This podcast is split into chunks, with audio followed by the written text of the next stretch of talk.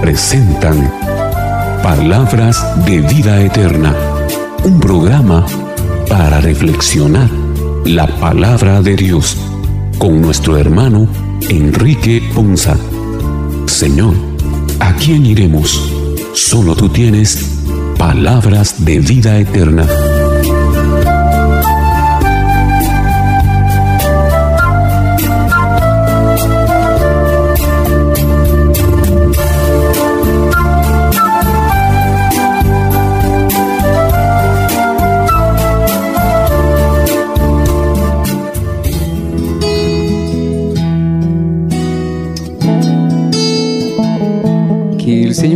Hermanos, qué bendición y qué alegría para nosotros el día de hoy. Una vez más llegar a este precioso día del Señor para estar con ustedes a través de este su programa Palabras de Vida Eterna. Un programa para reflexionar la palabra del Señor. Palabra que el día de hoy en este décimo tercer domingo del tiempo ordinario como en cada uno de estos programas, queremos agradecer a todos y cada uno de ustedes que se unen para reflexionar la palabra del Señor junto a nosotros y al equipo al cual también agradecemos su participación en las reflexiones de las lecturas de la liturgia de este décimo tercer domingo del tiempo ordinario. Y como siempre, también iniciamos este programa dándole gracias a Dios y encomendándonos a su divina providencia para que con su Santo Espíritu nos asista y nos guíe, nos ilumine para que podamos reflexionar y sobre todo hacer vida la palabra del Señor. Iniciemos entonces nuestro programa como ya es costumbre,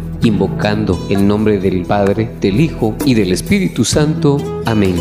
Ven Espíritu Santo, llena los corazones de tus fieles y enciende en ellos el fuego de tu amor. Envía Señor tu Espíritu para que renueve la faz de la tierra y nuestras vidas. Oh Dios que llenaste los corazones de tus fieles con la luz de tu Espíritu Santo, concédenos que guiados por este mismo Espíritu vivamos con rectitud y así gocemos por siempre de tu consuelo. Te lo pedimos por Jesucristo nuestro Señor. Amén.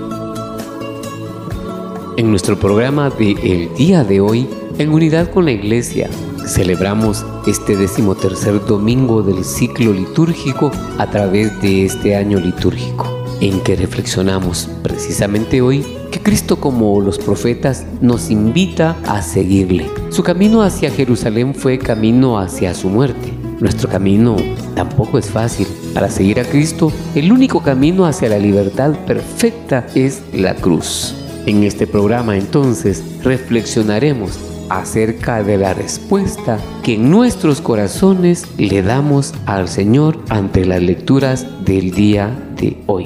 Iniciemos entonces dispuestos a reflexionar su palabra en este programa. En la primera lectura tomada del primer libro de los reyes, en el capítulo 19, el versículo 16 y los versículos 19 al 21 nos narran sobre la vocación de Eliseo que es semejante a cualquier llamado de Dios. Eliseo respondió a su vocación y continuó la misión de Elías. Escuchemos con atención la primera lectura. Hemos escuchado en la primera lectura un pasaje en el cual Elías tiene un mandato de parte del Señor que le pide que unja aquel que iba a ser su sucesor, tal como lo dice claramente la palabra, en, el cual pues el Señor le habla a Elías y le pide que unja a Eliseo para que sea el profeta que lo va a cubrir. Y esa es una parte que nosotros debemos de ver, debemos de entender a partir de esta enseñanza. Porque miren, como bien dicen por ahí muchos, nadie es indispensable. Y no es que no seamos indispensables en el reino de Dios. Simplemente debemos de tener un pensamiento abierto y no volvernos en cierta manera celosos del servicio de Dios en el sentido de que muchas veces cuando alguien más quiere aportar, cuando alguien más quiere ayudar, en el servicio a Dios, especialmente en las áreas en donde nosotros le estamos sirviendo, podemos caer en, en cierto celo que no es bueno para el crecimiento del reino, porque entonces nos sentimos como desplazados, pero no debe ser ese el sentimiento que deba emanar de nosotros. Al contrario, nos deberíamos de alegrar de saber que hay más personas que se están sumando para ayudarnos en ese servicio y dar un servicio en conjunto, que sin lugar a dudas puede ser mucho mejor que el que nosotros estemos dando de manera individual.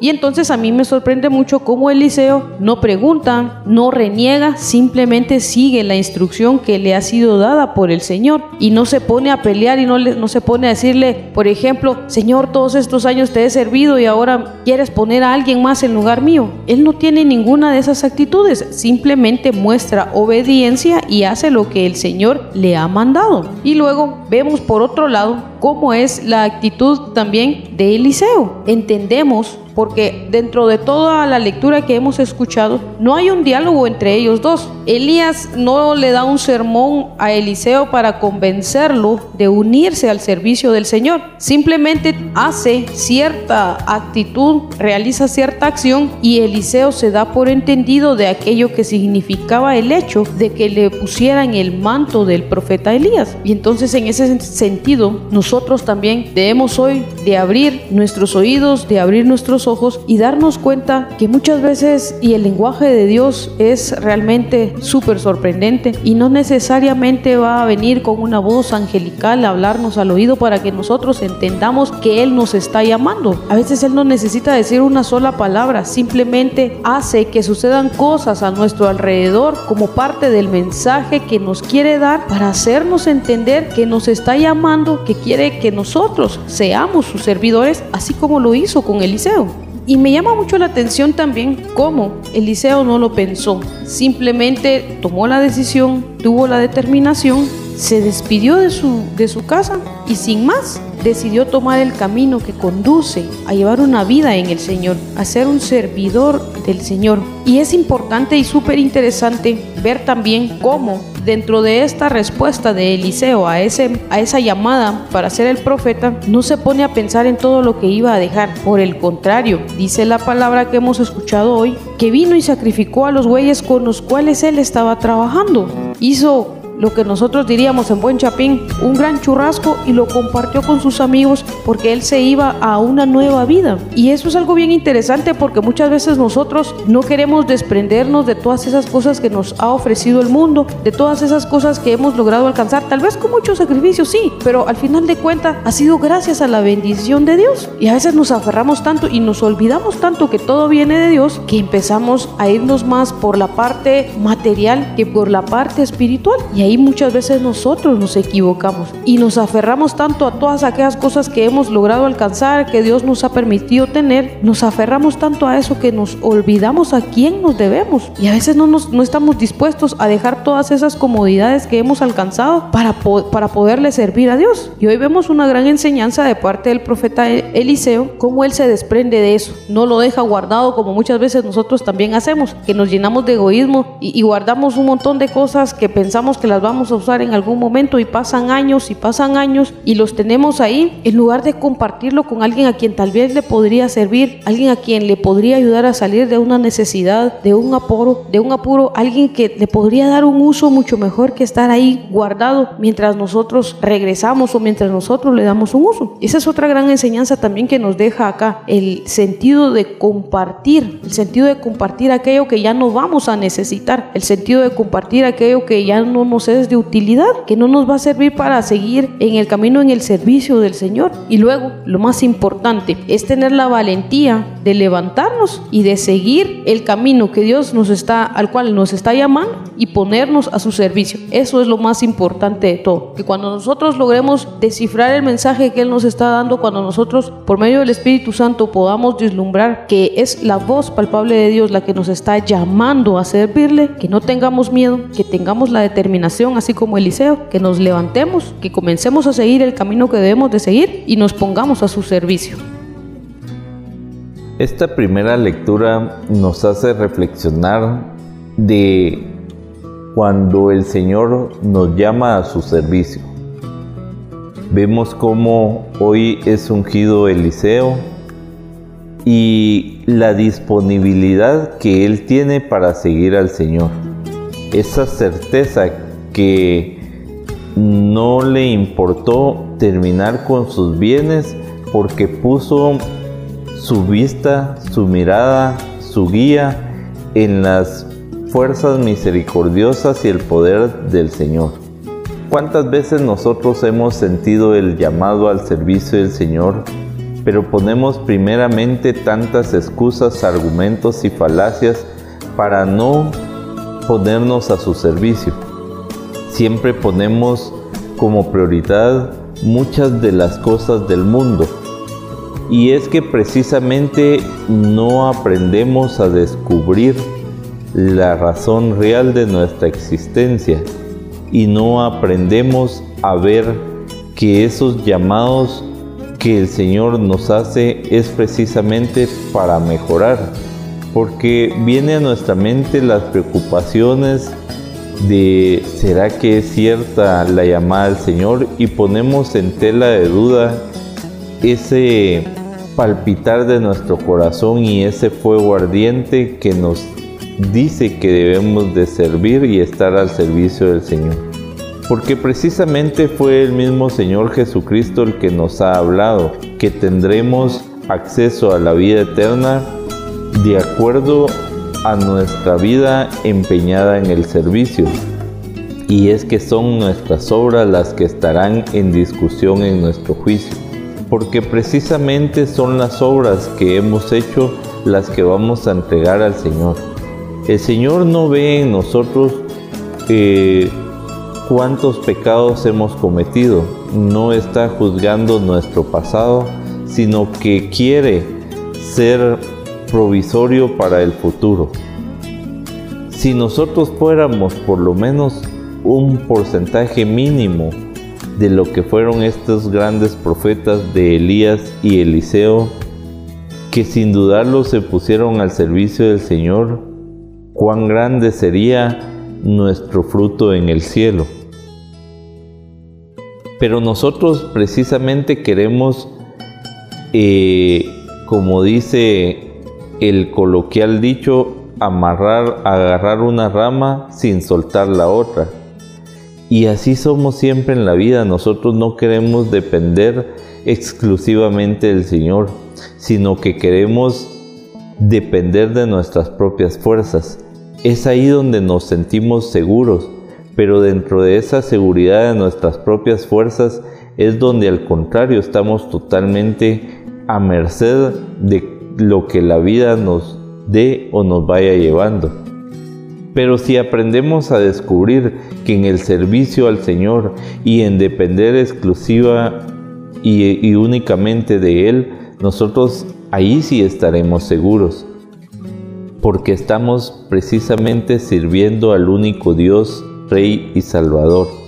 Aprendamos entonces de estos profetas, aprendamos de Elías a no poner ya tanto argumento, tanta excusa. Y lo podemos ver en el día a día como un gran ejemplo es ir a la Eucaristía por lo menos los domingos. ¿Cuántas personas ponemos excusas, ponemos argumentos, ponemos prioridades solo por no ir y darle una hora de servicio al Señor, descubrir en su palabra su verdad, que Él nos transmita su amor a través de la Eucaristía. Pero ponemos de manifiesto muchas cosas del mundo, que tenemos que ir a un partido, que tenemos una fiesta. Y cuando nos invitan precisamente a una fiesta, a una festividad, hasta nos vestimos con las mejores vestiduras pero cuando el Señor nos llama a que vayamos a, misa, que vayamos a la Eucaristía, eh, no importa la vestimenta que nosotros llevamos porque vamos desganados, vamos sin querer agarrar compromiso, vamos sin querer agarrar responsabilidad y únicamente solo por salir del paso.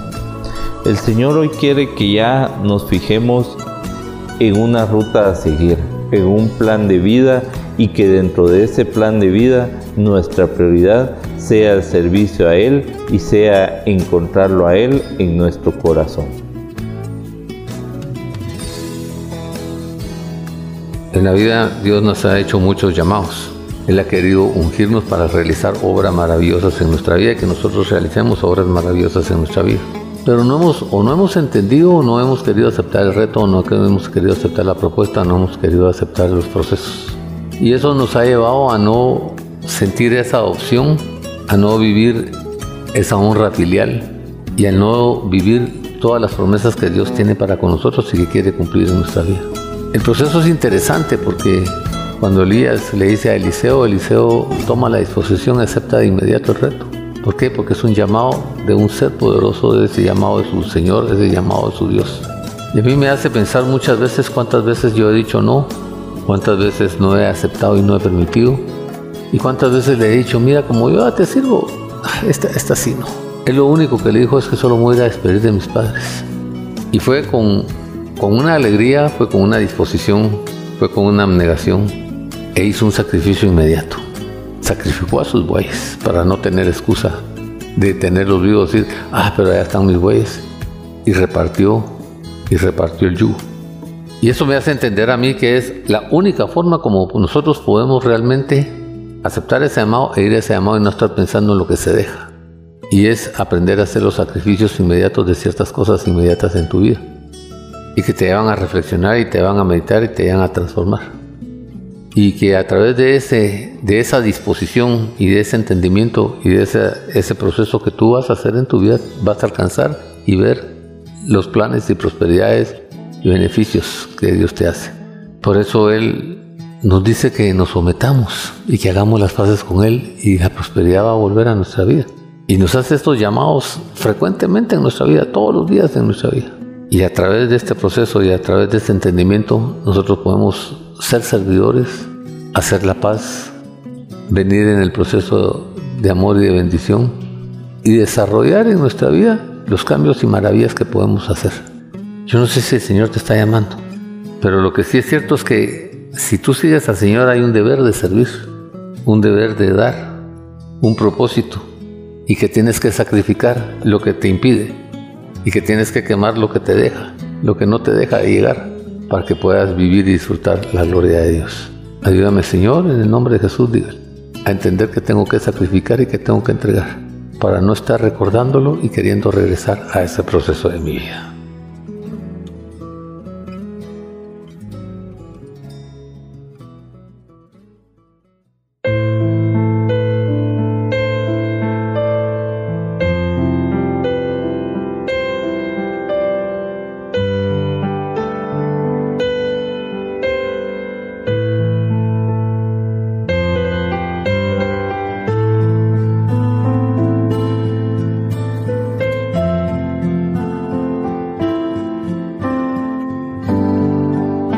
En la segunda lectura, el apóstol San Pablo, en su carta a los Gálatas, nos cuenta por medio del capítulo 5, en el versículo 1 y los versículos 13 al 18, que Cristo nos ha liberado y que esa libertad se expresa y alcanza plenitud en el amor.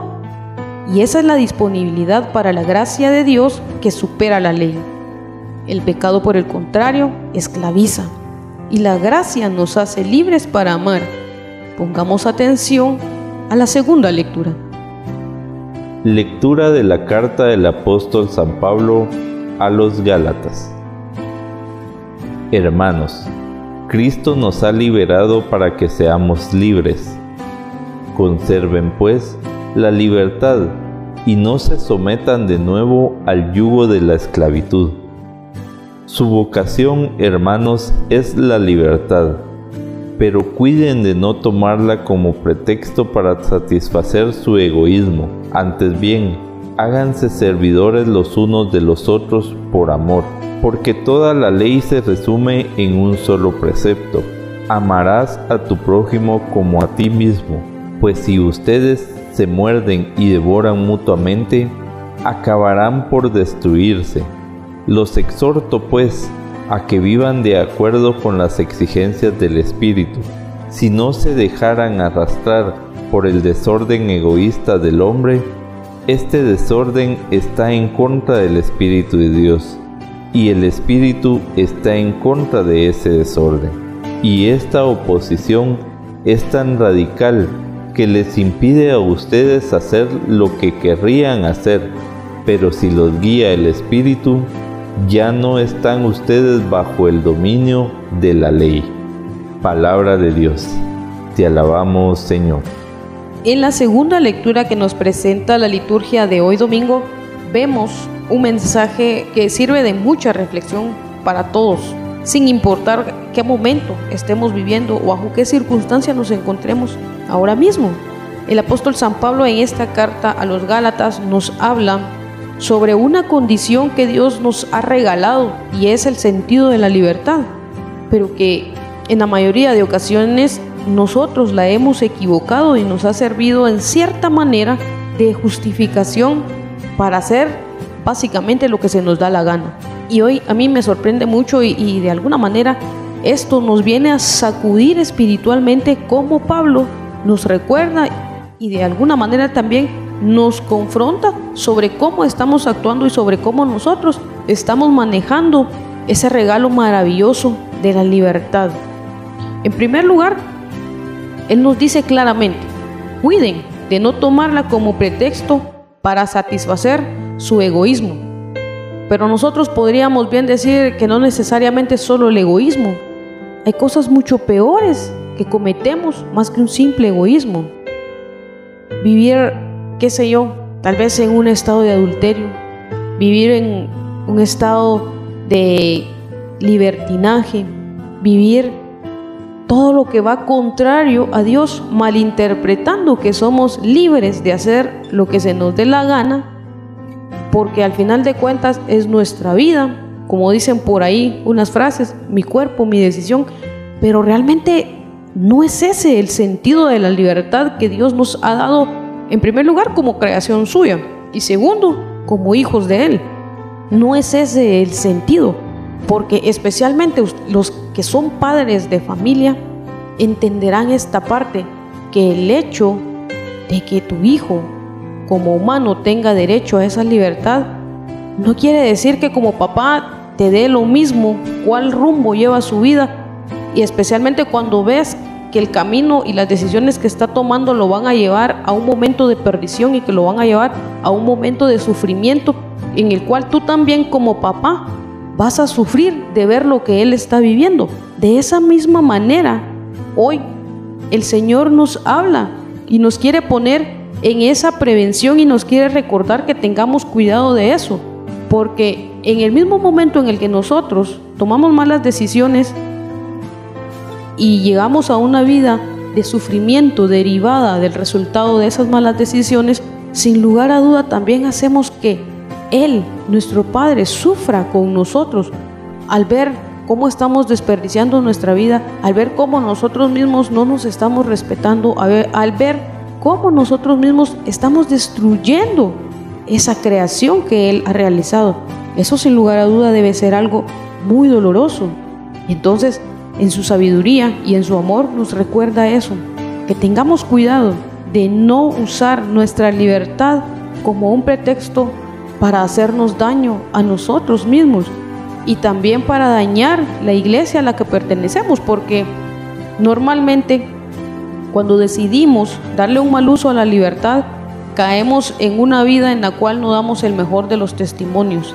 Y ahí estamos nosotros pecando de un falso testimonio en el cual podemos arrastrar a muchos de nuestros hermanos que al ver nuestro mal ejemplo deciden y nos señalan y prefieren no acercarse a Dios porque no ven en nosotros algo que deberíamos de reflejar contrario a lo que estamos viviendo.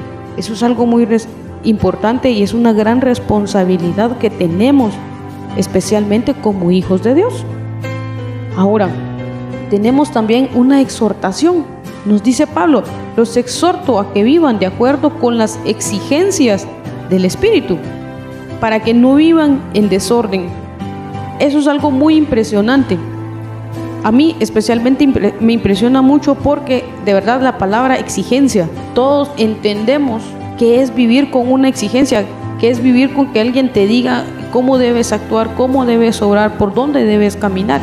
¿Por qué razón? Te lo dicen porque quieren lo mejor para ti.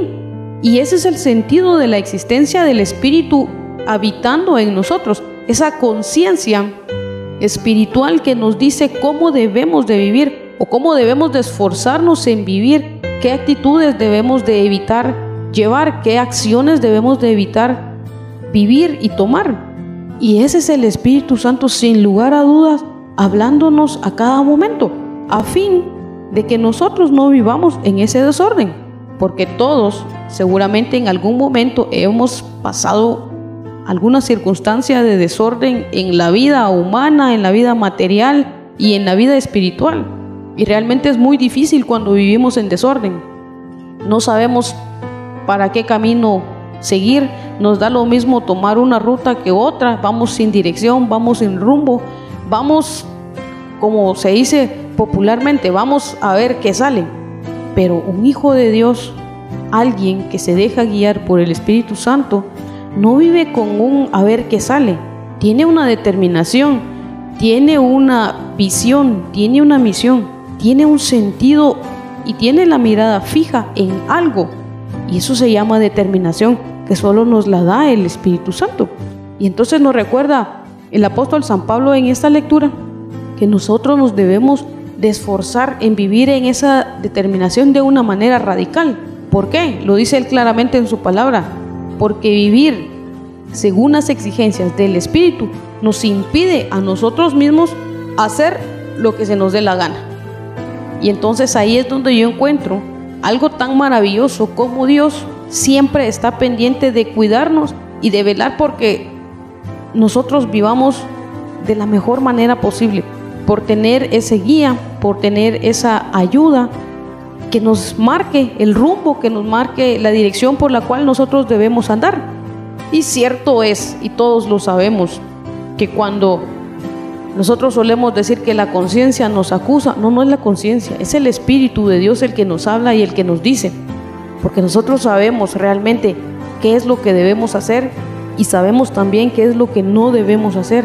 Sabemos, como dice la palabra de Dios, lo que nos está permitido, lo que nos es lícito y también sabemos lo que no nos es lícito.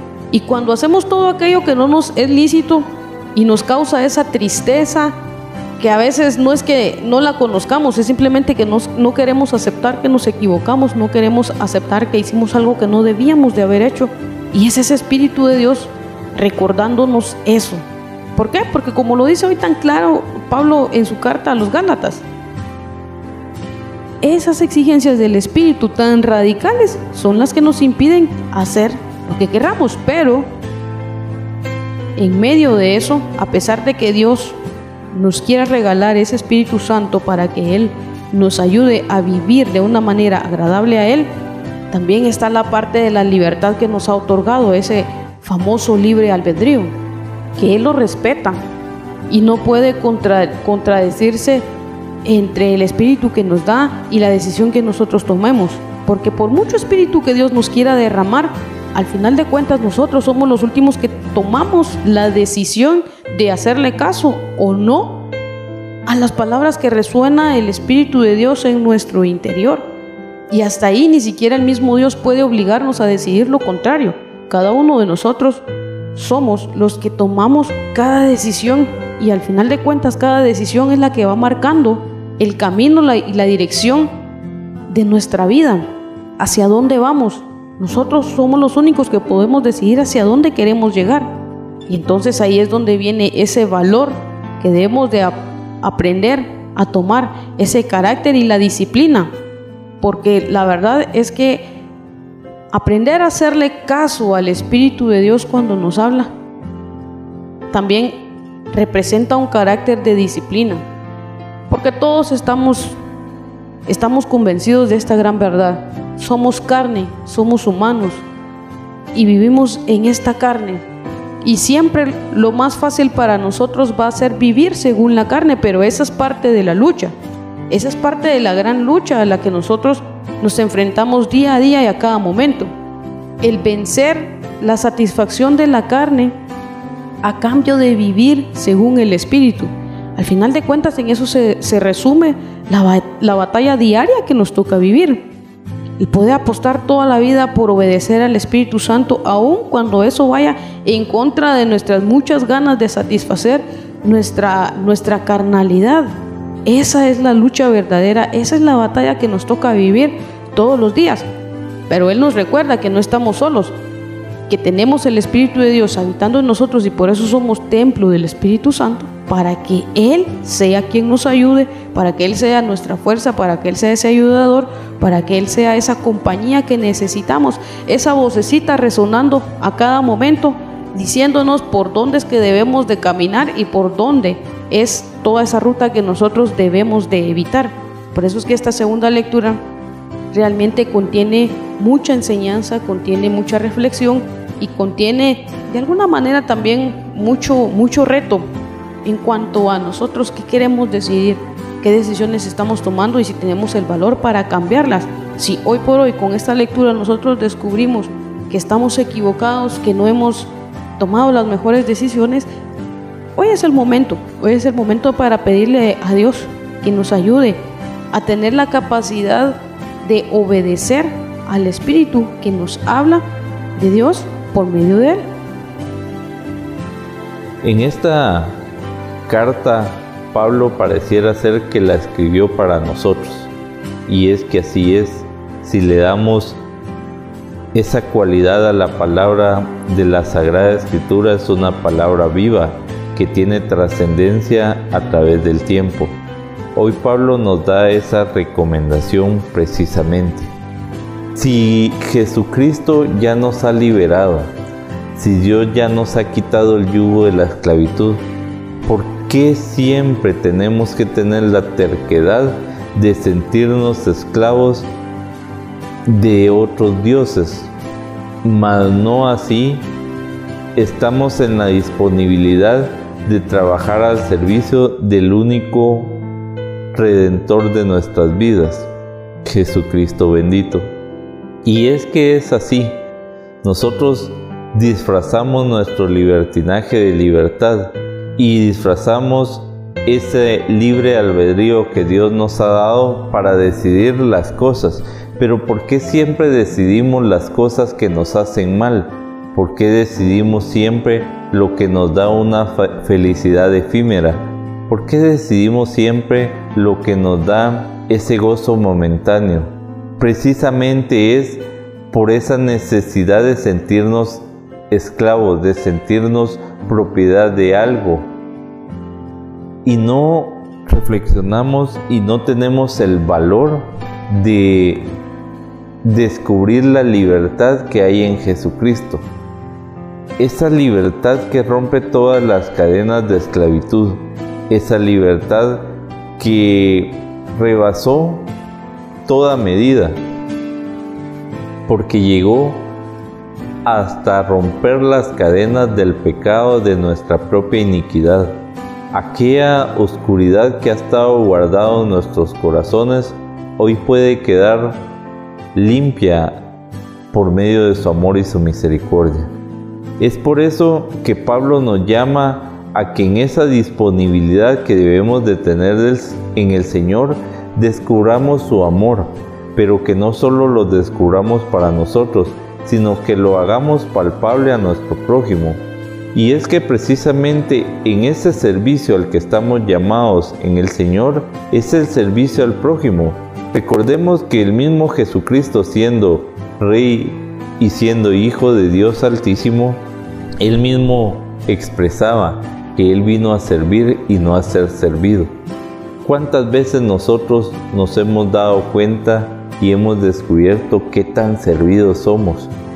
Todo, como dice el dicho, pareciera que somos asadones, todo para adentro. Pero cuando es de agarrar un compromiso, ahí no lo queremos hacer.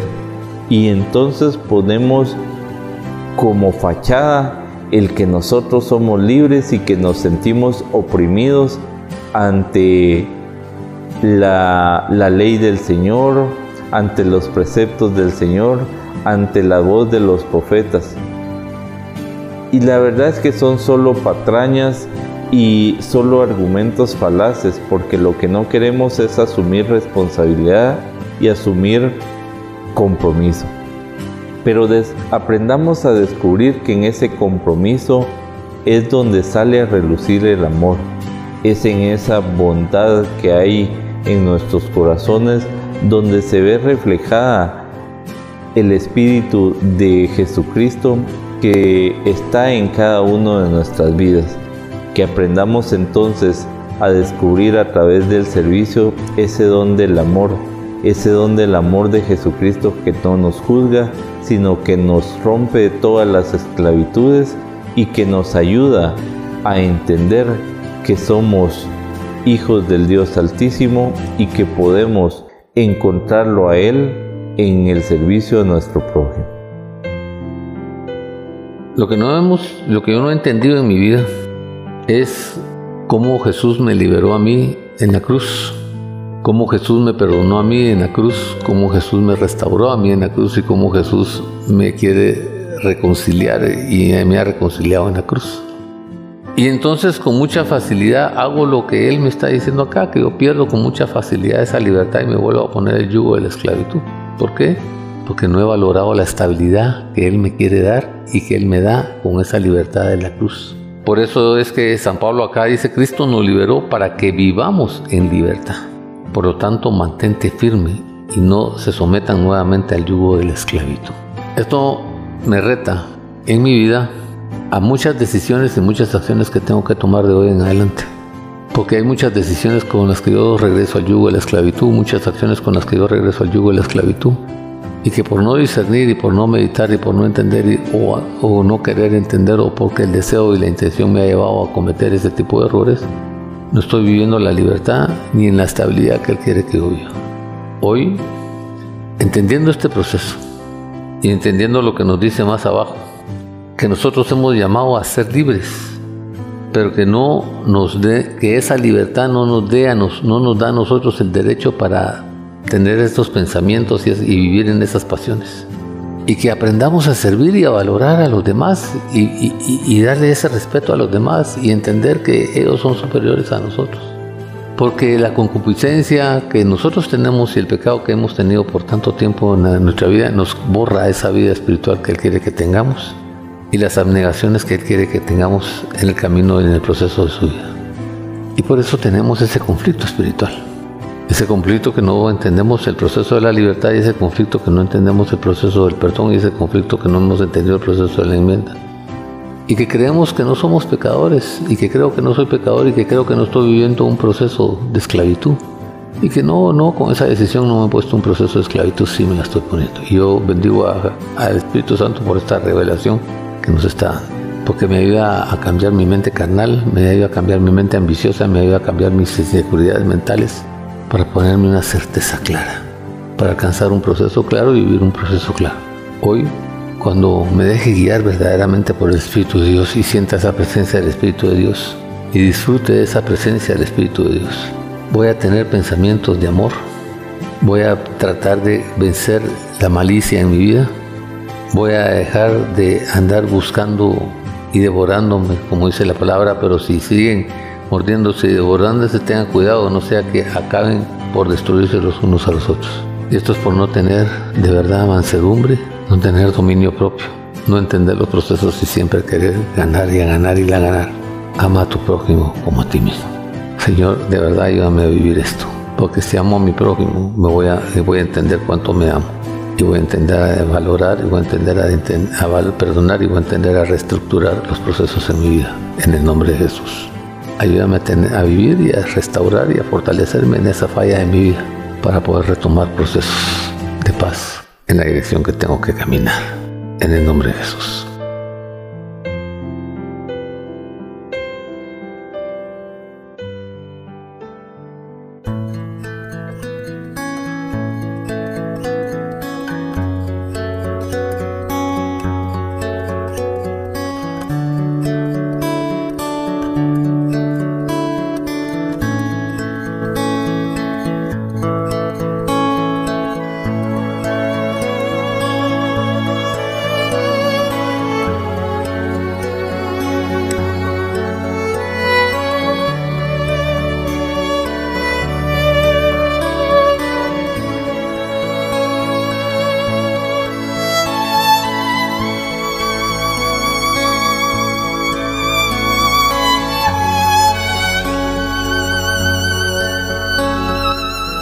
Evangelio de San Lucas en el capítulo 9 y versículos 51 al 62 nos narran que los que queremos seguir a Cristo, tal como lo propone el Evangelio, tenemos que desprendernos de los bienes materiales, romper las ataduras con el pasado, incluyendo aquellos a quienes amamos, en caso de que estos fueran un obstáculo. Solo así estaremos disponibles y seremos libres para anunciar el reino de Dios. Prestemos atención a la lectura del Santo Evangelio. Lectura del Santo Evangelio según San Lucas. Gloria a ti, Señor. Cuando ya se acercaba el tiempo en que tenía que salir de este mundo, Jesús tomó, la firme determinación de emprender el viaje a Jerusalén. Envió mensajeros por delante y ellos fueron a una aldea de Samaria para conseguir alojamiento, pero los samaritanos no quisieron recibirlo, porque supieron que iba a Jerusalén. Ante esta negativa, sus discípulos, Santiago y Juan, le dijeron, Señor, ¿quieres que hagamos bajar fuego del cielo para que acabe con ellos? Pero Jesús se volvió hacia ellos y los reprendió. Después se fueron a otra aldea. Mientras iban de camino, alguien le dijo a Jesús, Te seguiré a donde quiera que vayas. Jesús le respondió, Las zorras tienen madrigueras y los pájaros nidos, pero el Hijo del Hombre no tiene en dónde reclinar la cabeza. A otro Jesús le dijo, Sígueme. Pero él le respondió, Señor, déjame ir primero a enterrar a mi padre. Jesús le replicó, deja que los muertos entierren a sus muertos. Tú ve y anuncia el reino de Dios. Otro le dijo, te seguiré, Señor, pero déjame primero despedirme de mi familia. Jesús le contestó, el que empuña el arao y mira hacia atrás, no sirve para el reino de Dios. Palabra del Señor. Gloria a ti, Señor Jesús. El Evangelio que nos presenta hoy San Lucas nos muestra una actitud que realmente debemos de pensar y reconsiderar. Vemos en, en una parte del texto en donde Santiago y Juan piensan en tomar cierta acción en contra de algunas personas que no quisieron recibir a Jesús. Y eso es algo bien interesante porque la verdad es que muchas veces nosotros pecamos de creer que porque somos servidores tenemos alguna especie de derecho superior o divino por sobre nuestros demás hermanos, especialmente sobre aquellos que creemos nosotros que no tienen ninguna relación con Dios. Y digo creemos que no tienen porque la verdad es que a veces hay muchas personas que tal vez no se congregan en una comunidad, pero viven más como Dios manda que muchos de los que nos reunimos en una comunidad. Y esa es una verdad que casi todos sabemos y conocemos. Y entonces a mí me llama mucho eh, la atención esta parte de, la lectura de hoy. Cómo ellos, a pesar de, de estar en una relación tan cercana con el mismo Jesús, también tienen esa actitud de querer aprovecharse, querer aprovecharse de ese poder para hacerle daño a alguien más. Y me sorprende y me encanta cómo Jesús los reprende. Porque sí, querido hermano, el hecho de que nosotros tengamos una lucha espiritual y una lucha diaria y constante y permanente de vivir como Dios manda, no nos da derecho a pisotear a los demás, no nos da derecho a creernos superiores a los demás y mucho menos no nos da derecho a causar un daño a alguien más que también es creación de Dios, que es nuestro prójimo. Y ahí es donde viene Jesús y nos enseña que no debemos dejarnos de llevar por nuestra parte humana, no nos debemos de dejar llevar por las emociones del momento, sino que debemos de mantener siempre la tranquilidad, la templanza y la sabiduría para tomar las mejores decisiones antes de tomar cualquier acción. Después de eso encontramos en la lectura tres momentos en el cual básicamente todos se resumen en la decisión de seguir a Jesús. Vemos cómo en primer lugar hay alguien que le habla al Señor y le dice que les, lo seguirá a donde quiera que vaya. Y la respuesta de Jesús es bien dura. La verdad es que la respuesta de, de Jesús sorprende mucho. Pero acá lo primero que yo quisiera compartir con ustedes es esto. Realmente es que Jesús no es, no es que Él no tenga un lugar definido. En primer lugar, nosotros debemos de saber que Él tiene un lugar definido o debería de tener un lugar definido en nuestra vida. No es en cualquier momento, no es en cualquier circunstancia, no es cuando se nos dé la gana. Nosotros debemos de seguir a Jesús y debemos de estar claros en qué momento y a qué lugar. Eso es lo primero que debemos nosotros tener claro, porque Él debe de tener esa certeza de que tiene un lugar importante en nuestra vida, no cuando lo necesitemos, no cuando se nos dé la gana. En segundo lugar, vemos otro momento en el cual es Jesús quien le habla a alguien y le dice, sígueme. Cuando Jesús nos llama, no busca tanta palabra, no busca un gran mensaje, no busca darle mucha vuelta al asunto. Jesús es directo y solo te dice, sígueme. Y ahí es donde viene la parte realmente importante, la respuesta que nosotros le demos.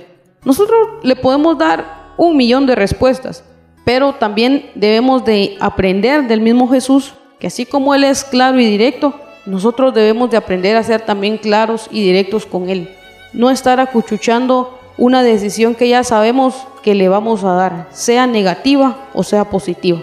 Si estás dispuesto a, seguir al Señor y a servir al Señor, solo le tienes que decir sí. Si no lo vas a hacer, pues dile no y no pasa nada excepto que te vas a perder de muchas cosas, te vas a perder de muchas bendiciones, te vas a perder de muchas experiencias que solo las puedes vivir cuando estás cerca de Él y cuando decides vivir para Él y vivir por Él. Pero no se vale, no se vale que nos comencemos a justificar y a excusar en darle darle mucha vuelta, en darle mucho tiempo al asunto, cuando desde un principio sabemos que nuestra respuesta seguramente va a ser un no, pero en el fondo no tenemos el valor de decirle no. Y entonces yo creo que también no se vale que juguemos con eso. No se vale que juguemos con darle una falsa esperanza a Dios, porque eso es lo que hacemos, es darle una falsa esperanza. Es poner un montón de, de excusas de que tengo que solo termino esto, solo termino aquello, solo, solo, solo, solo, solo, solo. Pero eso es dejar pasar las cosas al tiempo y no enfrentarlas y no tener el valor de decir sí o de decir no por muy duro y muy feo que parezca, esa es la realidad. Si Jesús viene contigo y te dice, sígueme, solo tienes dos opciones, o le dices sí o le dices no, pero no seas mala onda dejarlo esperar un montón de tiempo para que al final de cuentas le digas que no. Eso no se vale, porque a cualquiera de nosotros no nos gusta, no nos gusta que nos dejen esperando con una respuesta. Y entonces, ¿por qué nosotros sí lo hacemos con Él? ¿Por qué lo dejamos esperando esa respuesta? Si la verdad es que honestamente ya la sabemos cada uno en nuestro interior. Y por último tenemos un tercer momento. Aquí alguien le dice a Jesús, te seguiré, pero déjame primero despedirme de mi familia. Y esa es una actitud en cierto modo un poco tramposa, diría yo. Que muchas veces les decimos al Señor, bueno, sí, te voy a seguir, pero solo esto y esto. Esa es la misma actitud que, el anterior que el anterior personaje. O sea, decimos sí, pero al final siempre no. No se vale, de verdad, no se vale que juguemos con el Señor. Si le decimos sí, tomemos la decisión y, y pues ya entrémosle con todo. No estemos dándole tiempo, no lo tengamos en ascuas, esperando y esperando, porque yo me imagino que Él se emociona. Se emociona cuando alguien de nosotros le dice, sí, te voy a seguir, sí, te voy a servir. Así como nos, emocionaríamos cualquiera de nosotros cuando queremos que alguien nos ayude y nos dicen, sí, sí te voy a ayudar. Y pasa el tiempo y nosotros esperando esa ayuda, esperando esa ayuda y al final eso duele, duele más aún que te digan, no, no te voy a ayudar. Porque lo mejor es ser claro, si no vas a ayudar, di no. Si no le vas a servir al Señor, dile que no, pero no le digas que sí, como diría por ahí un cantante pensando en un no.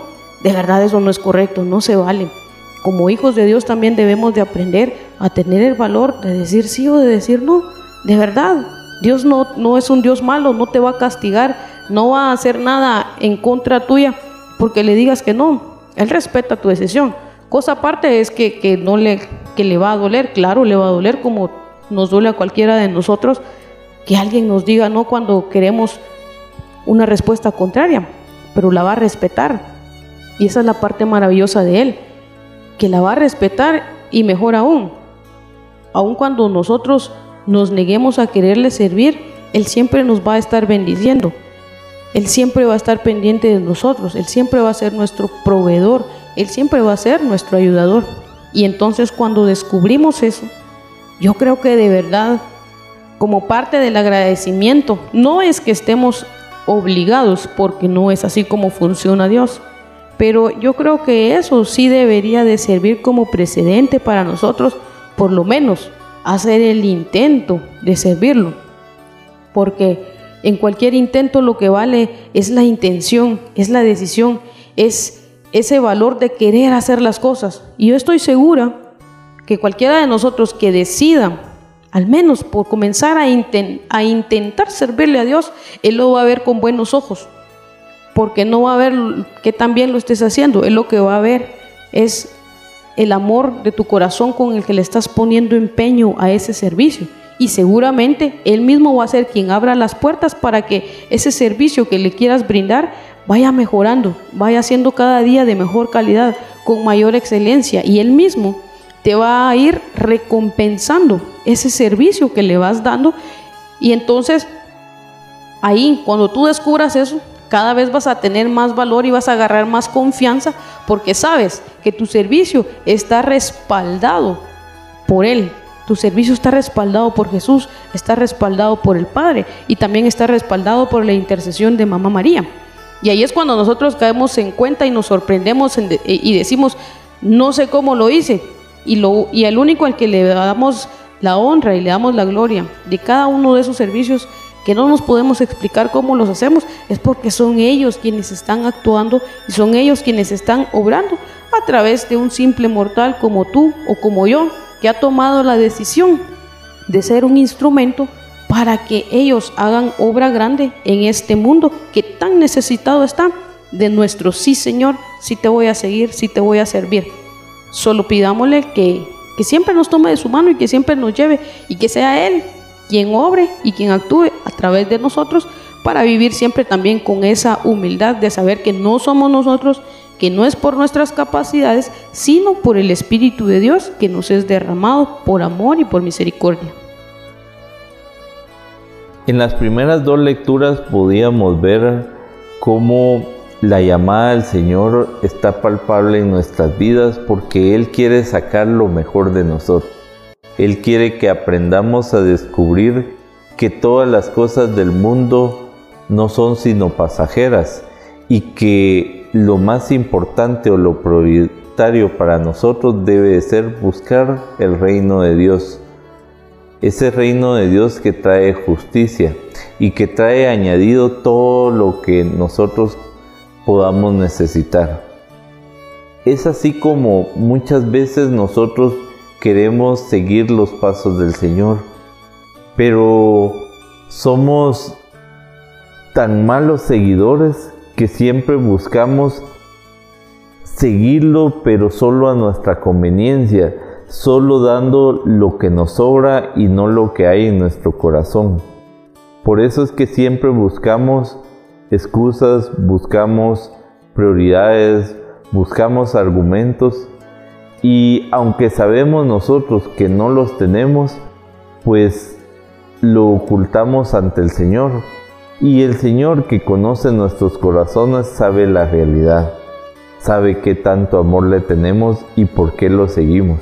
Porque muchas veces nosotros decimos, yo sigo al Señor, sí, pero lo hacemos solo con un interés, solo buscando darle rienda suelta a nuestro hedonismo, y solo lo seguimos cuando lo necesitamos. Cuando nosotros tenemos alguna aflicción, alguna pena, ahí sí estamos comprometidos con seguir al Señor. Pero cuando Él logra sacarnos en victoria de esas eh, peleas difíciles, entonces ya empezamos a ver las situaciones con ojos de autosuficiencia y entonces preferimos seguir como antes a seguir los caminos del Señor. Es ese poco compromiso y poca responsabilidad que tenemos con nosotros mismos. Porque al fin y al cabo, la única responsabilidad y la única preocupación que debemos de tener es conseguir nuestra propia vida eterna, nuestra salvación a través de Jesucristo. Pero el Señor nos traza ese camino, que aprendamos que dentro de esa preocupación, la manera en que nosotros podemos lograrlo es primeramente descubrir quién es Dios para nosotros y descubrir que Él es la esencia del amor. Segundo, permitir que esa esencia del amor toque nuestros corazones. Y tercero, tocando nuestros corazones, hacerlo palpable en nuestros actos. Que nuestras acciones sean frutos de ese amor que Jesucristo ha tenido en nosotros y que nosotros lo percibimos y lo sentimos a través de nuestro corazón pecador, corazón oscuro, corazón de piedra no importando, el Señor quiere que nosotros le abramos nuestro corazón. Hoy en esta liturgia, el Señor quiere que nosotros aprendamos a también tener compromiso, a que nosotros podemos hacer algo por el prójimo y haciendo algo por el prójimo nosotros podemos descubrir que es algo también para nosotros mismos. Si nosotros aprendemos a descubrir esto, ya no habrán excusas, ya no habrán argumentos falaces, ya no habrán justificaciones y argumentos que nos impidan caminar en el camino del Señor y que nos impidan ser responsables nosotros mismos de la única preocupación que debería darnos, que es buscar nuestra salvación a través del corazón amoroso de nuestro Señor Jesucristo. En este pasaje vemos cómo nuestro carácter vengativo, vemos cómo nuestra autosuficiencia y vemos cómo creyendo que estamos cerca del Señor, nos jactamos y hacemos cosas y decimos cosas negativas. La respuesta de los dos discípulos es quieres que bajemos fuego. Una soberbia, una vanagloria, un querer hacer daño, un querer tomar venganza, un querer hacer con el valor y la obra que Dios ha formado en nosotros maldad, destrucción, opresión. Pero bendito Dios que nos enseña el proceso y nos habla a cada uno de nosotros. Queremos seguir a Dios, pero no estamos dispuestos a seguir a Dios. Le hemos dicho que nos enseñe sus caminos y le hemos dicho un montón de situaciones y le hemos dicho un montón de procesos, procesos, pero nosotros mismos estamos probando nuestra poca fe. ¿Por qué? Porque no estamos dispuestos a seguirlo verdaderamente. Y cuando Él nos llama que vayamos, ponemos un montón de excusas un montón de pretextos y un montón de justificaciones para no ir. Y la respuesta que él da es deja a los muertos que entierren a sus muertos. Hoy a mí me toca mucho porque hay áreas de mi vida que no he aceptado el reto del Señor. Y me hace reflexionar los procesos que tengo que seguir para poder caminar en este proceso.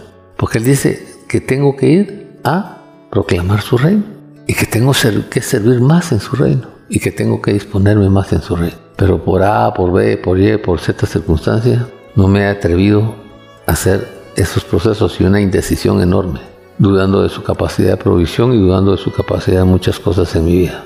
Hoy le estoy pidiendo al Señor que me ayude a, entender ese llamado, a tener la visualización de esa propuesta y aprender a quitar las excusas, porque me ha demostrado bastante con lo que ha hecho en mí y con lo poco que yo he podido caminar y con lo poco que he podido decidir.